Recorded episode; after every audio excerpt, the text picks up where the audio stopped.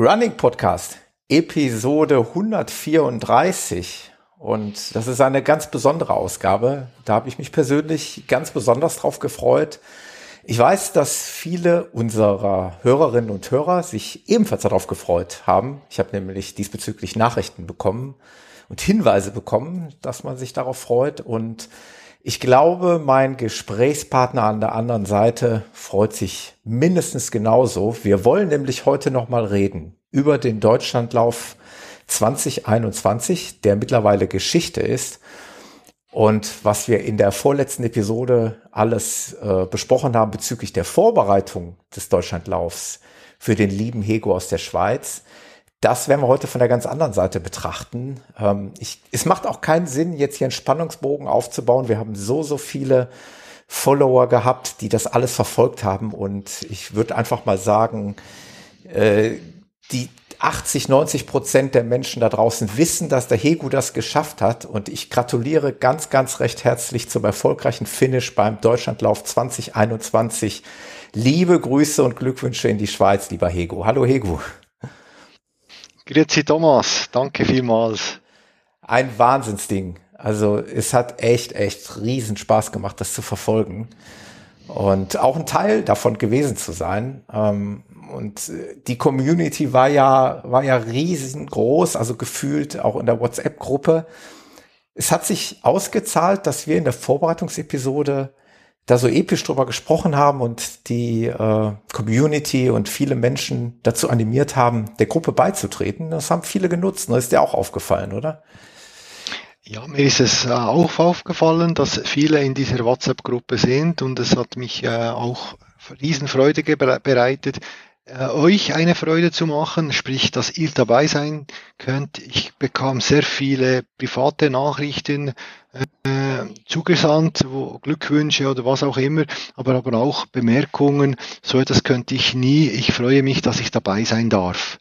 Ja, das, äh, ich glaube klar, das, das wird wahrscheinlich den meisten Leuten im Gedanken herumgegangen sein, dass man sowas nie könnte. Ich sage mal ganz ehrlich, auch ich habe diese Gedanken gehegt. Also ich, äh, da kommen wir ja später noch drauf zu sprechen. Ich war ja ein Teil dessen und habe mir dann echt überlegt, äh, ob ich am nächsten Tag jetzt wieder loslaufen könnte, wollte. Also von wollen kann nicht die Rede sein. Wir laufen alle sehr, sehr gerne, aber ich könnte ja einmal vielleicht noch, vielleicht auch zweimal, aber gleich 20 Mal hintereinander. Ähm, wir wollen noch einmal vielleicht auch noch den allerletzten Rest der Hörer abholen, die jetzt wirklich äh, zufälligerweise nicht wissen sollten, wovon wir reden. Äh, wir machen es einfach nochmal, weil es der Komplettheit halber, denke ich mal, äh, erforderlich ist. Also der Deutschlandlauf startete auf der Insel Sylt und endete 20 Tage später auf der Zugspitze. Und dazwischen gab es 20 Etappen, wie ich gerade schon gesagt habe. Im Schnitt jeweils war es, äh, zumindest war es bei der Vorbereitungsepisode, war die Rede von 66 Kilometern. Ich könnte mir vorstellen, das ist sogar ein bisschen mehr geworden, ne? weil die eine oder andere Umleitung hat ein paar Strecken auch noch verlängert, oder, Hugo? Das ist richtig. Wir haben immer von 1300 Kilometer ungefähr gesprochen. Äh, am Ende sind es genau 1334,2 Kilometer gewesen, welche zeitlich gemessen wurden. Ja. Wir wurden aber, haben aber auch 10 Kilometer zu Fuß absolviert, ohne Startnummer, wo das Rennen neutralisiert wurde. Mhm. Wahnsinn. Und das wollen wir alles hier mal jetzt gleich äh, beleuchten. Wir werden auch gar nicht lange rumfaseln. Wir haben ganz, ganz viele Informationen natürlich aus, aus erster Hand vom Hego. Also wir werden aus seinen Erinnerungen schöpfen und äh, versuchen, das hier alles, noch sind die Erinnerungen ja nicht verblasst, also insofern wollen wir das jetzt alles nochmal hier aufarbeiten. Und auf der anderen Seite äh, habe ich sehr, sehr viele Einspieler mitgebracht, die mir freundlicherweise, und da gilt ein ganz, ganz großes Dankeschön an äh, die vielen kleinen Helferlein, also größtenteils bei uns aus der Crew, die auch noch Aufnahmen mitgebracht haben, kleine Interviews, kleine Zwischenberichte. Äh, das soll die ganze Sache heute noch so ein bisschen, ähm, ja, bisschen bunter machen, ein bisschen lebendiger machen, dass wir so ein bisschen Stimmung von der Strecke mitbekommen.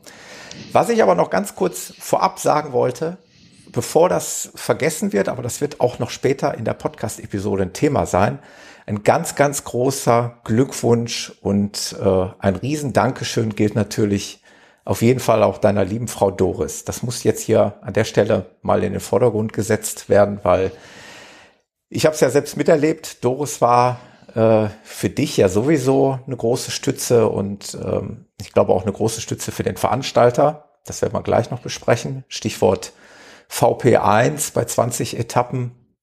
Und äh, ich habe sie liebevoll als die gute Seele des Deutschlandlauf beschrieben. Das gehört sich so, Hego, oder? Das müssen wir, das wollen wir machen.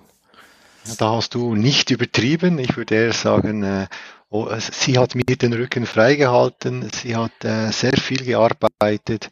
Äh, wir haben uns auch schon ausgetauscht. Sie hatte auch eine riesige Menge Spaß, das muss man auch sagen, aber das hat man ihr auch angesehen, äh, alle diese Tätigkeiten zu machen und so Deutschland kennenzulernen. Ja. Also Doris werden wir auch später im Verlauf hier noch hören. Also das, äh, sie bekommt auf jeden Fall definitiv auch ihren wohlverdienten Raum in dieser Podcast-Episode. Ähm, getreu dem Motto, ich zitiere jetzt mal, ich klau mal ein Zitat äh, vom geschätzten, von der geschätzten Großveranstaltung hier in der Region, wo ich ja nächstes Jahr auch dran teilnehme, von der Tortur de Ruhr, wo der Veranstalter, der Jens, sagt, deine Crew bringt dich da durch. Ähm, das war ganz witzig. Ähm, unsere kleine Podcast-Crew besteht ja aus ein paar Leuten, Dummerweise sind wir geografisch nicht ganz so deutschlandweit aufgestellt. Ne? Also wir haben, wenn ich das jetzt so betrachte, haben wir ziemlich genau gut die Hälfte der Etappen hattest du fast immer irgendwie einen Begleiter bei dir. Und das hat dann äh, bei den Etappen, ja, ab den Etappen 11 bis 20 zumindest mal von der, von der Crew-Seite her äh, hat das dann aufgehört, weil da hatten wir einfach keine Leute mehr. Das wird ganz spannend zu beobachten sein, äh, wie es dir ergangen ist mit ständiger Begleitung im Gegensatz zu Etappen, wo du dann teilweise vielleicht auch mal allein unterwegs warst. Bin ich ganz, ganz gespannt, wie du das so erlebt hast. Hegu, lass uns mal anfangen. Kramen wir mal ja? in deinen Erinnerungen. Wie fing das Ganze denn an? Ja, also wir sind ja noch am Freitag vor dem ersten, ersten Etappe sind wir in Husum äh, eingetroffen. Dort war die Startnummerausgabe, das erste Essen und die erste Übernachtung. Äh, ich kam da auf einen riesen Parkplatz, da stand ein LKW und, und irgendwie sechs, sieben Wohnmobile und man hat sich so ganz langsam versucht äh, äh, kennenzulernen und Grüezi zu sagen und äh, äh ich sage jetzt mal, das war alles so ein ganz feines Antasten. Dann äh, gab es äh, das Abendessen, das war dann so in Tischen in einem Restaurant organisiert, das war gut, da hat man schon mal, wir waren an einem Achtertisch gesessen, dann haben wir sechs Personen kennengelernt, darunter waren eine Läuferin, zwei Einzelläufer und der Begleiter oder der Mann, der die Läuferin begleitet hat war dabei. Und so hat man sich ein bisschen kennengelernt. Ja, war alles ein bisschen nervös und dann gab es den Startbeutel, sehr, ähm, wie sagen wir dem, unkompliziert. Auf der Ladefläche des, des Lastwagens gab es den Startbeutel und dann ging es schon bereits äh, los mit der Ansage. Äh, morgen um 4 Uhr treffen wir uns. Ja. Äh, Frühstück und dann um 20 vor 5 Abmarsch Richtung Bahnhof. Also das war so das Erste, aber natürlich die Nervosität ist dann gestiegen. Ich habe so gesch geschrieben, ich habe mich gefreut, ich durfte mit meiner, mit meiner persönlichen Nummer 7, das ist meine Nummer oder meine Zahl, wir durften die Startnummern wählen. Ja. Also ich, ich durfte mit dieser 7 an den Start gehen. Das war für mich äh, schon damals ein, ein Riesending und eben die Nervosität kam und wir hatten ja eine spezielle Etappe am ersten Tag und da, so, so ist die, die, das erste Zusammentreffen. Im Nachhinein muss ich sagen, wir waren ab dem ersten Tag wirklich eine Familie. Ja. Eine Familie von äh, diesen 27 Gestarteten äh, waren wir sofort eine Familie, wobei die Familie wurde immer wieder ein bisschen durcheinandergewirbelt. Da kamen neue dazu, die nur nur in Anführungszeichen eine Etappe gelaufen sind. Die hat man am Morgen im Start gesehen, im Ziel waren sie schon wieder weg. Mhm. Oder eben auch äh, äh, Leute, die dann ausgeschieden sind, die plötzlich einfach weg waren. Mhm. Das äh, äh war eine spezielle Situation. Mhm. Wir können das ja vielleicht auch jetzt an dieser Stelle ruhig schon mal sagen, dann vergessen wir es später auch nicht. Äh, wie viele Personen, also die alle Etappen laufen wollten, sind dort äh, auf Sylt gestartet? 27 sind gestartet mhm. und am Ende sind 15 im Ziel mhm. angekommen, die alle Etappen gelaufen sind. Mhm. Genau. Und so wie ich es ja auch selber mitbekommen habe, äh, an den zwei Tagen, wo ich da zugegen war und wo ich auch äh, unter anderem mitgelaufen bin, es gab dann auch welche, die gesagt haben, okay, sie schaffen es nicht durchzulaufen, die haben dann äh, pausiert, ne, haben dann Etappen ausgesetzt und sind dann nochmal eingestiegen, also außer der Wertung, denke ich mal. Äh, das gab es dann auch noch. Ne? Das ist richtig, das ist erlaubt. Der Veranstalter hat gesagt, äh, ihr habt die ganze Zeit bezahlt, also dürft ihr auch immer laufen, wenn ihr wollt. Das heißt, man darf auch mal einen Tag Pause machen. Die einzige Voraussetzung war, du musst dich selber von Start zum Zielort bewegen oder eine, eben eine Fahr Fahrgelegenheit suchen. Mhm. Das war nicht immer einfach, äh, vor allem wenn dann mehrere ausgeschieden sind war das nicht ganz immer einfach. Man konnte sich vielleicht an einen VP anschließen und dann musste man halt am VP stehen, dort helfen und dann ist man am Abend wieder im Ziel gewesen. Mhm. Gut, ähm, ja, also wir haben das äh, Lauftagebuch auf WhatsApp ja wirklich voller Spannung verfolgt. Und du hast es eigentlich, ah, das können wir auch schon mal, die Story müssen wir auch erzählen, Hegu. Ich habe ja wirklich in den ersten Etappen immer gedacht, mein Gott, der arme Kerl, jetzt läuft er da irgendwie 60, manchmal 70 Kilometer und dann schreibt der noch endlose Texte am Ende. Ähm, auf WhatsApp und jeder weiß, äh, in unserem Alter, je schwieriger das wird, ich, ich kann nicht mehr so schreiben wie Teenager, so schnell und mit zwei Fingern. Und das konnte ich mir bei dir auch nicht wirklich vorstellen. Und dann hast du es mir verraten. Du hast einen ganz, ganz pfiffigen Trick gehabt. Erzähl mal. Also das, das, das ist nicht fair, was du machst. Jetzt muss ich da mich outen, dass ich das nicht selber geschrieben habe. äh, das haben wir uns im Vorfeld auch überlegt. Wie schreibe ich das? Und meine Kinder, äh, ja auch Teenageralter, nein, respektive junge Erwachsene, haben mir gesagt, Papi, das schaffst du nie. Und die, die Abmachung war, dass meine ältere Tochter Selin äh, sie, sie würde mir meine Sprachnachrichten übersetzen, respektive schreiben. Äh, dann habe ich meistens irgendwo zwischen Kilometer 10 und Kilometer 20 bereits den Tag Revue passieren lassen. Ganz bewusst, damit ich auch Druck habe. Wenn ich schreibe, es ist mir gut gelaufen, dann muss es die wenn nach 20 Kilometer das, das sage, muss ich das, muss ich die nächsten 50 Kilometer noch gut laufen. Selbstverständlich habe ich nicht alle Texte eins zu eins so übernommen, wie ich sie diktiert habe, sondern ich habe dann wirklich alle Texte noch überarbeitet. Weil es gab ja auch äh, Situationen, wo Leute äh, mich, also als ich Podcast höre, mich am, an der Strecke empfangen haben und mich kurz begleitet ja. haben oder einfach nur, nur ein Hop Hop gerufen haben.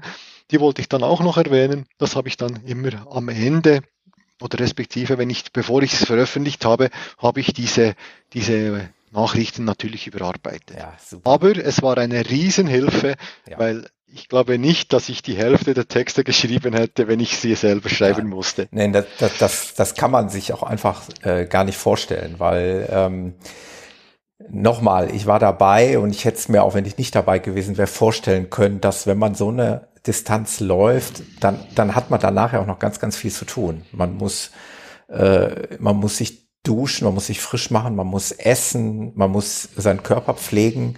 Man wird auch noch Unterhaltungen haben, man wird sich auch noch mit Menschen unterhalten, entweder Besuchern oder Mitläufern etc. Da gibt's ja tausend Dinge und ich glaube, was man am wenigsten gebrauchen kann, ist, wenn man dann noch gefühlte Stunden am Handy hängt, um irgendeinen Text zu verfassen.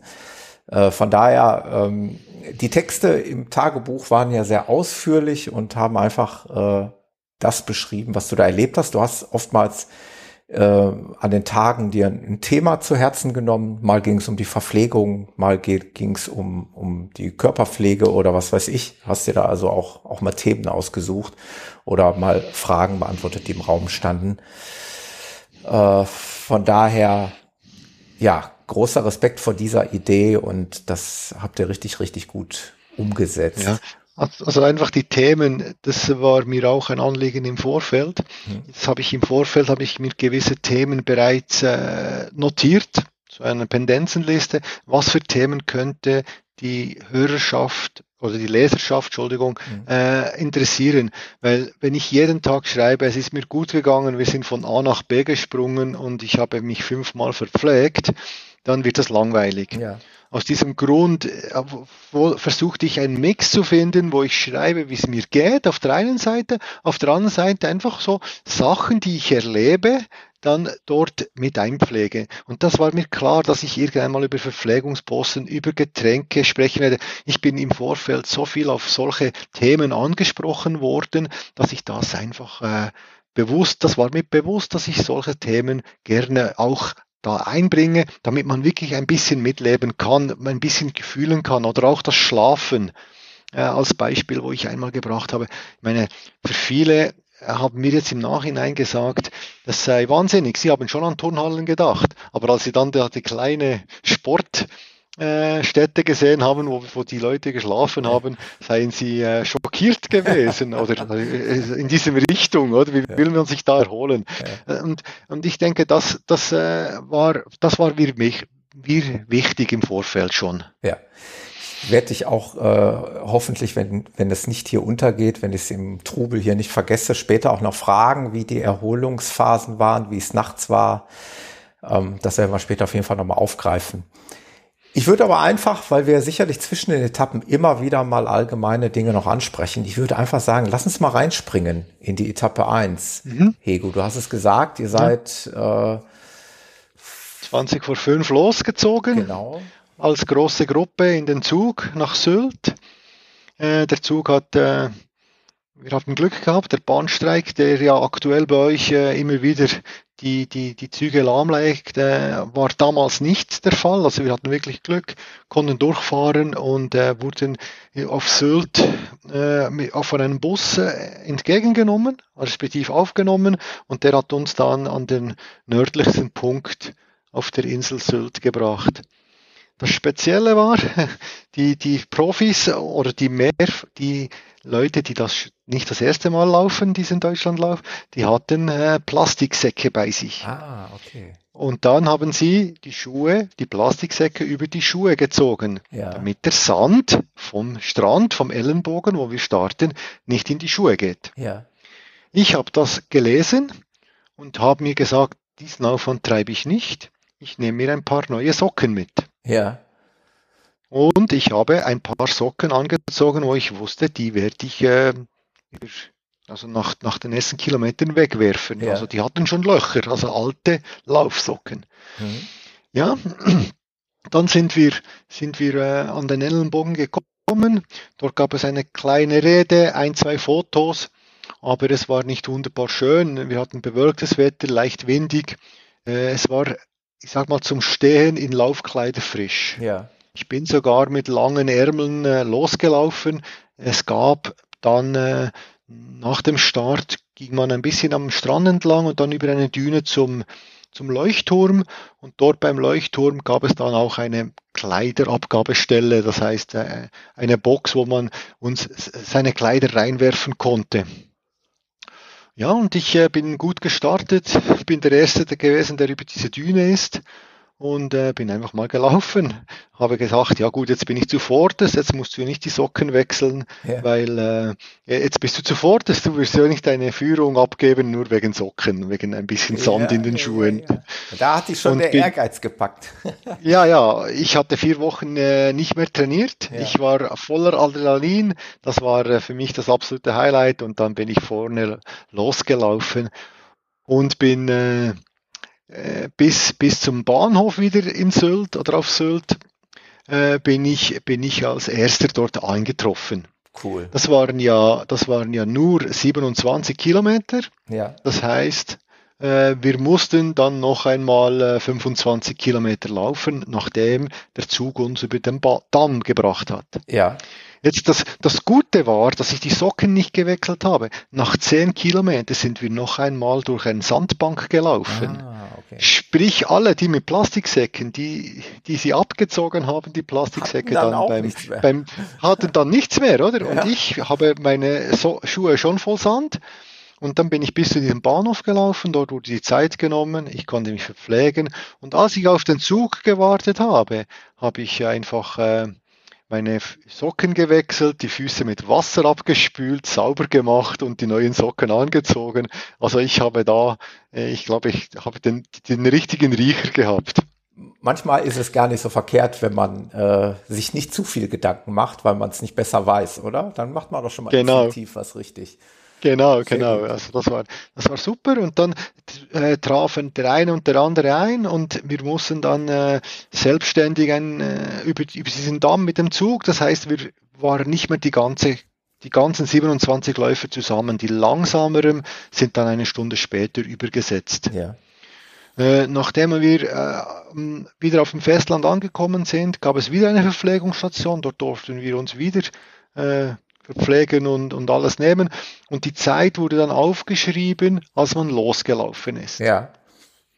Wurde die Zeit aufgeschrieben und so konnte man sich selber das Rennen einteilen, wobei, ich sag mal, die, die besten fünf, sechs Läufer, die sind alle miteinander losgelaufen dort. Mhm. Äh, alle miteinander äh, losgelaufen und wir haben dann so ein, ein, äh, ein Trio gebildet, die, die vorne waren. Das war Clemens Hün, Hümer und äh, der Steven aus Belgien, also ein Österreicher, ein Belgier und ein Schweizer. Ja, ja und da hat mich dann äh, kam plötzlich Sandra Rebensdorf entgegen. Sie kam damals aus dem, aus dem Ziel mit dem Fahrrad mir entgegen, um äh, mich zu begleiten auf diesen, ich sag mal, letzten 20 Kilometern. Genau, das war der erste Teil der Podcast Crew Power. Ähm, die Sandra war so lieb und hat mal ein bisschen was aufgezeichnet. Die erste Aufnahme, ich schätze mal, da hat die liebe Sandra das Handy äh, unter den Armen gehabt oder im Poppes oder sonst wo. Das, äh, ja, sie hatte die Kopfhörer noch, noch im Ohr und, und hat über die Kopfhörer aufgenommen. Also diese Aufnahme spiele ich jetzt mal ein. Die Qualität wird nachher dann auf jeden Fall besser. Liebe Grüße an Sandra. Im Übrigen, wir reden über die Sandra aus der vorangegangenen Episode, aus der Episode 133. Mit, mit der Sandra habe ich ja den Lüneburg äh, Heide Ultra absolviert, nur damit ihr den Zusammenhang versteht, aber die meisten kennen die Sandra ja aus mehreren Episoden hier aus dem Podcast. Ich spiele das mal ein, was ihr beiden da so getrieben habt. Ja, direkt von der Strecke. Erzähl mal, ich habe dich gerade eingefangen. Ja, mir geht es gut, danke Sandra. Ich bin gut, habe da eine Läufergruppe gefunden, sind zu dritt hier und äh, kontrollieren das Rennen von der Spitze. Ja, wobei ich gerade schon sagte, bei dir kommt das ja häufiger vor als bei mir. Also saubere Sache. Ich bin hier mit dem Fahrrad entgegengekommen und so 500 Meter vor euch äh, ist der Läufer, der überhaupt erst die Strecke markiert. Ähm, also von daher nicht zu sehr rennen, sonst wisst ihr nicht mehr, wo ihr längst müsst. Ja, das ist richtig. Wir machen ganz bewusst Druck auf ihn. Aber eben, du hast ja im Podcast erzählt, wie es ist, von vorne zu laufen. Dann habe ich gedacht, Sandra macht das gut, ich mache es ihr nach. Also laufe ich auch von vorne. Aber bitte nur den ersten Teil, weil ich wurde bis komplett nach hinten durchgereicht. Aber das wird bei dir nicht passieren. Ja, das werden wir sehen. Heute glaube ich nicht. Ich gehe mit dem Fuß jetzt hier bei knapp Kilometer 40. Und, äh, aber äh, was morgen passiert und übermorgen, das werden wir sehen. Alles klar, wir schnacken nachher nochmal. Ja, die Laune war gut. Ego, ne? Das ist ja, aber ich habe schon gespürt, was kommen wird. Ja, ja. also nochmal, wir reden über äh, auch hier schon wieder, äh, wie viele Kilometer waren es? Ja, wir hatten damals etwa 40 Kilometer genau, und die erste Etappe war ja 53. Also ne, nochmal 53 Kilometer, das ist für den einen oder anderen eine Distanz, wo er sich wochenlang, wenn nicht sogar monatelang darauf vorbereitet. Und äh, am Ende nach der Etappe äh, sich wochenlang oder monatelang drauf ausruht. Und bei euch war es halt nur der Anfang. Von daher, ähm, ja, aber klar, äh, wenn man sich, wenn man sich mental auf sowas vorbereitet, dann weiß man, dass da noch mehr kommen wird.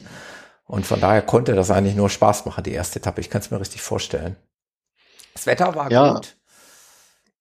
Ja, wie gesagt, super Laufwetter zum Warten. Draußen war es ein bisschen kühl, Ja. damals auf Sylt, aber, aber dann hatten wir auch Rückenwind. Mhm. Also auf dem Festland hatten wir Rückenwind und es lief wirklich gut. Wir waren eben in dieser Dreiergruppe, haben uns äh, gut ausgetauscht, haben auch miteinander gesprochen. Das hat Spaß gemacht. Äh, also das war wirklich äh, eine coole Geschichte, ja. Sehr gut. So, und dann hat Sandra irgendwann festgestellt, dass man die Kopfhörer auch entkoppeln kann vom Handy. Und schon hört sich das auch viel, viel besser an. So, wir haben noch laut meinem Computer eineinhalb Kilometer vor uns. Da vorne müsste schon irgendwo das Ziel der ersten Etappe sein. Sag mal, wie geht's dir? Ja, mir läuft es gut. Es geht immer noch schön vorwärts. Ich spüre ein bisschen meine Muskulatur. Am meisten habe ich Nackenprobleme oder Schultern, aber das ist nebensächlich. Ich freue mich jetzt dann im Ziel zu sein. Also ich ähm, sagte Hego gerade eben schon, ich bin völlig beeindruckt, wie er trotz der Kilometer, die er jetzt bereits drin hat, ähm, immer noch lockeren Schrittes hier vor sich hinläuft. Äh, es ist beeindruckend. Aber du hast ja auch noch ein paar Tage vor dir. Was denkst du über die nächsten Tage? Wie läuft's? Wie, welche Strategie hast du? Ja, ich befinde mich jetzt hier Spitzengruppe und ich denke, ich kann nicht, die Spitzengruppe kann ich nicht halten, aber sicher einen vorderen Rang werde ich anpeilen, so nach dem heutigen Tag. Das heißt, morgen vielleicht ein bisschen weniger spitz angehen, ein bisschen ruhiger und dann es einfach locker durchzuziehen. Ich bin sehr gespannt, ob du das wirklich so hinkriegst. Drücke dir jedenfalls die Daumen und jetzt genießen wir noch mal den letzten Kilometer. Ja, lieber Hego, dann war die erste Etappe quasi so gut wie erledigt. Wie war's? Richtig, ja, also der erste Teil meiner Antwort, der stimmte. Ich habe es wirklich äh, durchgezogen, wurde Erster auf der ersten Etappe. Und äh, der zweite Teil dann, äh, ja, ob es dann wirklich nur noch locker war, werden wir hören. Ja, ja, ja. Aber das äh, Spezielle ist wirklich mein Nacken, den habe ich mitgebracht äh, au- in das Rennen. Das ist äh, ich sag mal ein Problem des Bürostuhls eher, dass ich da mich verkrampft habe und durch den, das Tragen der, ähm, der Laufweste hat sich das verschlimmert. ja. Ich kann schon vorwegnehmen, ich habe dann irgendwann, ich weiß nicht mehr, äh, in, ab welcher Etappe habe ich umgestellt auf äh, Fahrradtrikot Ja. wo die Taschen hinten an sind. Das, so ein, ich habe zwei Fahrradtrikot dabei, einfach so als äh, Notfall. Vielleicht kann ich denn das auch noch gebrauchen. Mhm. War so mal die Idee. Ich habe noch Platz, nehme die mit und äh, im Nachhinein muss ich sagen, das war äh, eigentlich die beste Investition in den Platz, weil ich habe dann nur noch mit Fahrradtrikot bin ich gelaufen. Ja. Also zu meiner Etappe 9 hattest du das definitiv schon an, auf jeden Fall, ja. Es ist zwar äh, ein bisschen unangenehmer, weil es mehr schaukelt, also die, die, die, die Softflask schaukelt mehr im Rücken als vorne an, an der Brust äh, mit dem, mit dem Lauf, mit dem Laufrucksack, aber äh, es war für meinen Nacken das Beste, was ich machen konnte. Jetzt mal Hand aufs Herz. Wie war es denn jetzt nach der ersten Etappe? Hast du denn da schon wenigstens mal irgendwas gemerkt in den Beinen, so wie das normalerweise der Fall ist? Oder warst Ja, so also- trainiert oder, oder mental so stark, dass du das schon komplett unterdrückt hast?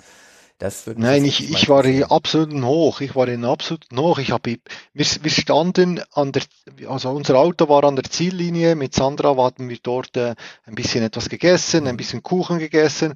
Und bei jedem Läufer, der gekommen ist, bin ich aufgestanden, habe applaudiert, habe ihn abgeklatscht und bin dann wieder hingesessen. Ja, Also die Erholung habe ich auch äh, am ersten Tag. Das war äh, wie, wie äh, Camping mit Sandra. ja, Und, und Doris, also wir hatten ein Riesenfest, äh, es war wunderschön, wir genossen die Sonne, alles bestens. Und ja, ich habe schon gemerkt, ich habe 53 Kilometer gemacht, aber da 53 Kilometer in diesem Tempo ist für mich nicht äh, eine Belastung, dass dann, äh, dass ich nicht mehr gehen kann. Ich sag mal im Nachgang, oder? Ja. Ich bin schon ein bisschen müde und träge, Ja. aber nicht, dass ich, dass ich, äh, ich habe keinen Muskelkater erwartet oder irgend so etwas. okay. Ja, sehr gut. Ähm, das war die erste Etappe. Ähm, erste Nacht dann im Bulli verbracht, so wie du es angekündigt hast, ne? Wie ist, Ja. dir, das, wie ist dir das bekommen? Äh, die erste Nacht war tiptop. Ich äh, war immer noch im Hoch. Ich habe es äh, genossen und von dem her, es war, war eigentlich wunderbar. Ja. ja. Okay, dann ging es, jetzt legen wir mal hier zügig los. Dann ging es weiter auf der Etappe zwei von Enge Sande nach Rendsburg. Das war schon ein richtiger Knaller. Ne? Das waren schon 78 Kilometer, fast 80 Kilometer direkt bei der zweiten Etappe. Also schon eine große Herausforderung. Warst du dann das nervös? Hast du dir da Gedanken gemacht? Jetzt geht's richtig los? Ja, ich habe mir vor allem Gedanken gemacht, weil ich vorher Maximum 72 Kilometer gelaufen bin an einem Tag. Mhm. Sprich, äh, ich habe meine, meine äh, längste Etappe damals Dein an diesem zweiten Lauf Tag, ever, meinen längsten Lauf ja. ever, ja. habe ich dann äh, dort gemacht. Das hat mir niemand geglaubt. Und der ist eigentlich auch gut durchgegangen. Ich habe diese, zwei, diese 78 Kilometer in fünf Stunden äh, und sieben Minuten absolviert. Also auch da eine ich sag mal, passable Zeit. Ja, Wahnsinn. Ich wurde noch Fünfter. Das, damals ging es mir noch gut. Aber am Abend kam, ich sag mal, der große Rebound. Ja. Also am Abend war äh, alles fertig. Also das war, das war der schlimmste Abend oder Nachmittag. Äh, mir tut es auch leid für, für Sascha, der mich besucht hat, ja. auch aus unserer Crew äh, und seine Partnerin. Äh, es tut mir schrecklich leid. Ich war nur noch im Auto und die kleinsten Emotionen lösen Tränen aus bei mir. Also Total freudige Emotionen. Total also da war ich, da war ich wirklich, das, das war der Anfang äh, von einer, du hast vorhin die Nacht angesprochen, von einer ganz, ganz schlimmen Nacht. Mhm. Also in dieser Nacht hätte Doris nur eine Frage stellen sollen und da drin würde Hause stehen. Ja. Wir wären losgefahren. Ja. Also das war, das war der Tiefpunkt im Nachhinein, der Tiefpunkt, das im Nachhinein gesehen war schon damals der, diese Nacht der Tief. Schon nach ja. der zweiten Etappe. Jetzt nochmal ja. gefragt, äh, damit ich, ich will da jetzt nicht wahnsinnig weit reinbohren, aber warum war das jetzt? War das eine körperliche Erschöpfung oder schon eine mentale Erschöpfung oder eine Mischung aus beidem oder? Nein, das war das war die das war absolut die körperliche Erschöpfung. Mhm. Ich äh, ich bin viel zu schnell die erste Etappe gelaufen mhm. und dann im Nachhinein noch einmal so eine lange auch sehr schnell, oder ja. mit neun Minuten neun Stunden neun für 78 Kilometer. Genau, ja. Mhm. Und, und, und sieben Minuten waren es, ja für 78 Kilometer, das ist ja auch sehr schnell, wenn man mhm. bedenkt, dass man ja noch Verpflegungspausen hat und alles. Und das war, das war viel zu schnell. Das war äh, nichts mit moderat und, und so, wie ich da angekündigt habe. Äh, obwohl es gibt andere, die sind viel, viel schneller gelaufen, aber ja. trotzdem, es war für mich zu schnell und hat mich total aus dem, äh, einfach körperlich so hingenommen, dass ich da eigentlich schon, äh, ich habe nicht mit dem Gedanken aufgeben äh, gedacht, ich, ich, ich, ich sehe das erst heute als Problem, also im Nachhinein. Damals habe ich einfach gesehen, da muss ich jetzt einfach durch, aber ja. das kommt. Ja. Ja, interessant, dass das schon so früh, äh, aber gut, äh, verständlich nach solchen Distanzen. Ähm, wir springen mal weiter in die Etappe drei von Rendsburg nach Hennstedt-Ulzburg. Äh, das waren dann 66 Kilometer. Ähm, genau. Ich sage das einfach mal, ich bin so frei, weil es den einen oder anderen vielleicht interessiert. Das waren äh, in einer Zeit von sieben Stunden 32 äh, ging diese Etappe.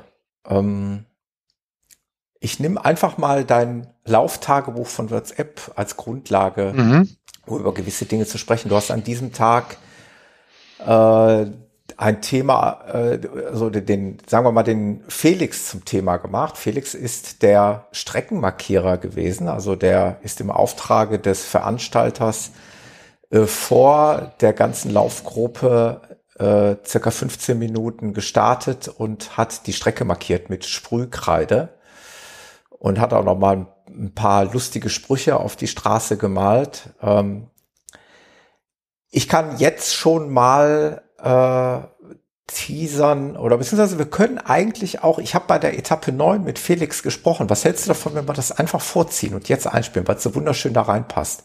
Ja, sicher, ja, sicher. Ja, du, Gerne, hast, ja. du hast dir am Tag drei äh, da Gedanken zugemacht und ähm, ich hatte das Glück, ja, ihn später kennenzulernen und habe ein kleines Interview mit ihm geführt. Ähm, und da hören wir dann vielleicht mal rein jetzt. Weil ich es ganz spannend finde, weil der Hego von dir berichtet hat. Felix ja. steht mir gegenüber.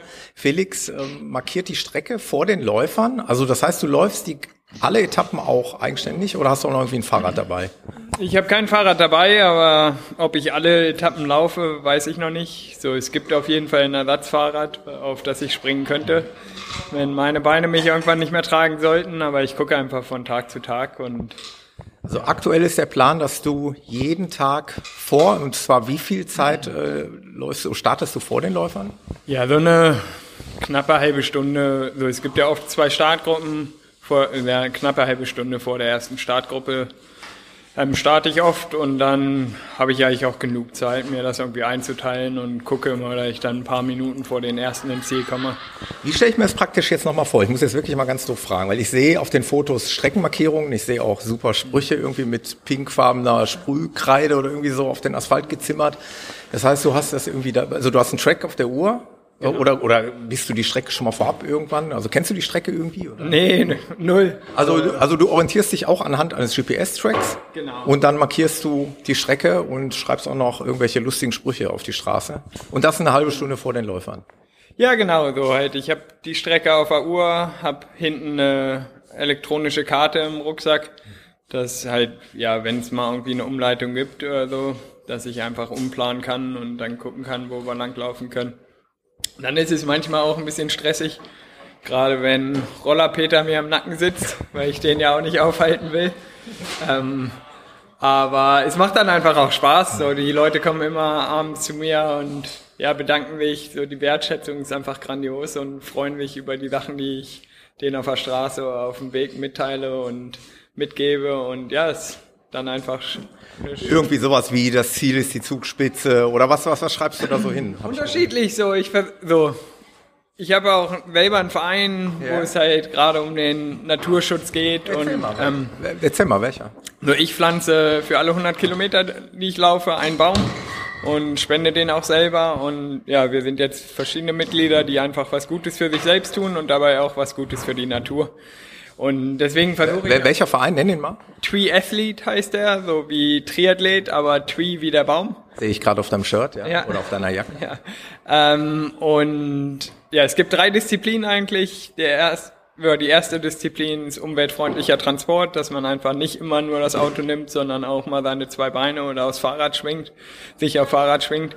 Die zweite Disziplin ist dann einfach ein aktiver und naturnaher Lebensstil. Das bedeutet einfach, dass man schon viel Zeit draußen verbringt und sich bewegt und ja schon ein bisschen auf seine Gesundheit achtet. Und dann die dritte Disziplin ist ähm, einfach die Bäume pflanzen und Natürlich auch, wie der Name es schon andeutet, ist an den Triathlon angelegt. Und ja, beim Triathlon ist es so, dass man ja den Erfolg dann eigentlich übers Laufen holt. Und bei uns halt über, auch über die dritte Disziplin, dass man sich halt, egal wie schnell man ist, was man für ein Leben führt, dass man den Erfolg sich einfach übers Bäumepflanzen anholt. Ja, jetzt verstehe ich auch die Begeisterung, die der Hegu in unsere WhatsApp-Gruppe äh, geschrieben und gestellt hat, auch mit einem Foto von dir, äh, als er uns dir vorgestellt hat, also als wir dich kennenlernen durften in der WhatsApp-Gruppe. Jetzt verstehe ich das. Also mega spannend, ja. Ja, und ja, du hast ja gefragt, weil ich dann auf die Straße schreibe. Deswegen ja. oft stelle ich einfach auch mal Fragen, was hier gerade wächst oder versuche einfach ein bisschen Aufmerksamkeit für den naturnahen Lebensstil zu erwecken und stelle ein paar Fragen. Oft ähm, am Abend kommen dann die Leute zu mir und entweder nennen wir mir die Antwort oder wir haben auch eine kleine Diskussion darüber. Und ich versuche einfach, dass die Leute einfach mal einen Kopf hochnehmen vom Asphalt, einfach den Kopf mal wieder anschalten, über was ganz anderes nachdenken als über diesen Lauf und wie viele Kilometer es noch sind und versucht den irgendwie einfach nur mal ein Lächeln, auch wenn es nur für kurze Momente sind, aber ins Gesicht zu zaubern. Ganz spannend. Also finde ich jetzt also noch tiefgründiger, als ich mir das eigentlich gedacht hätte. Ich fand die Aktion mit diesem Kennzeichnen des Weges schon bemerkenswert, aber was da noch so hintersteckt, auch von dir an Gedanken, ist natürlich noch, noch respektabler.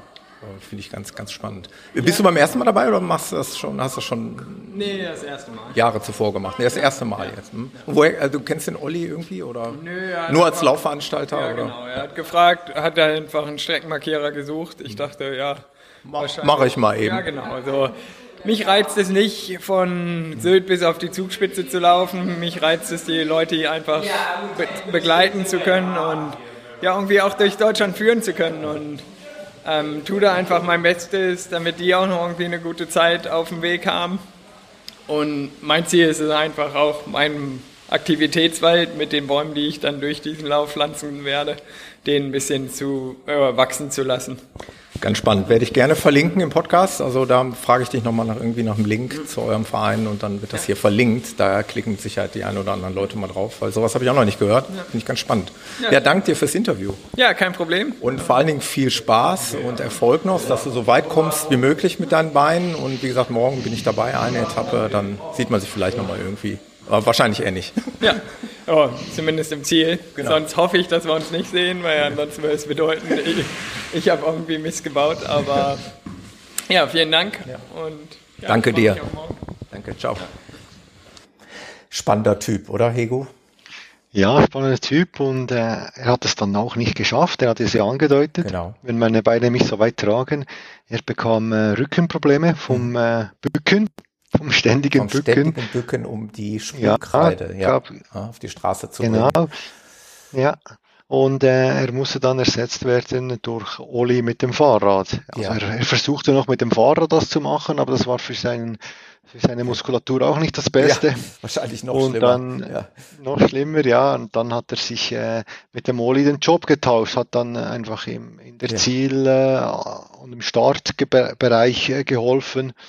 Er war die ganze Zeit dabei, aber er hat es äh, leider nicht geschafft. Ich hätte es ihm äh, so von Herzen gegönnt, dass er das äh, geschafft hätte. Faszinierend. Du hast das Thema aufgemacht in der WhatsApp-Gruppe und ich habe das aufgegriffen und wollte den Felix unbedingt kennenlernen und daher dieses etwas längere Interview, weil es mir wirklich ein, ein Herzenswunsch war. Übrigens gibt es bei dem geschätzten Kollegen äh, vom Trailrunning Podcast beim lieben Sascha, äh, ich kann das auch gerne mal verlinken, der hatte den Felix auch schon mal in einer kompletten Episode zu Gast. Werde ich gerne verlinken, da kann man dann gerne mal reinhören. Abschließend noch einmal zu dem Thema, bevor wir weiter über das Läuferische reden. Auf meiner Etappe, ich musste so lachen, äh, hat er, äh, da war, also wo ich mit dir zusammengelaufen bin, Hego, da sind wir an einem McDonalds, also an einem Schnellrestaurant vorbeigelaufen und die hatten ein großes Banner mit einem saftig aussehenden Burger dort hängen und da stand drauf 100% natürliche Zutaten. Und Felix hat per Sprühkreide unten auf die Straße gesprüht, natürliche Zutaten, Fragezeichen. Und ich musste so schmunzeln. Das war einfach so, ja, so herrlich.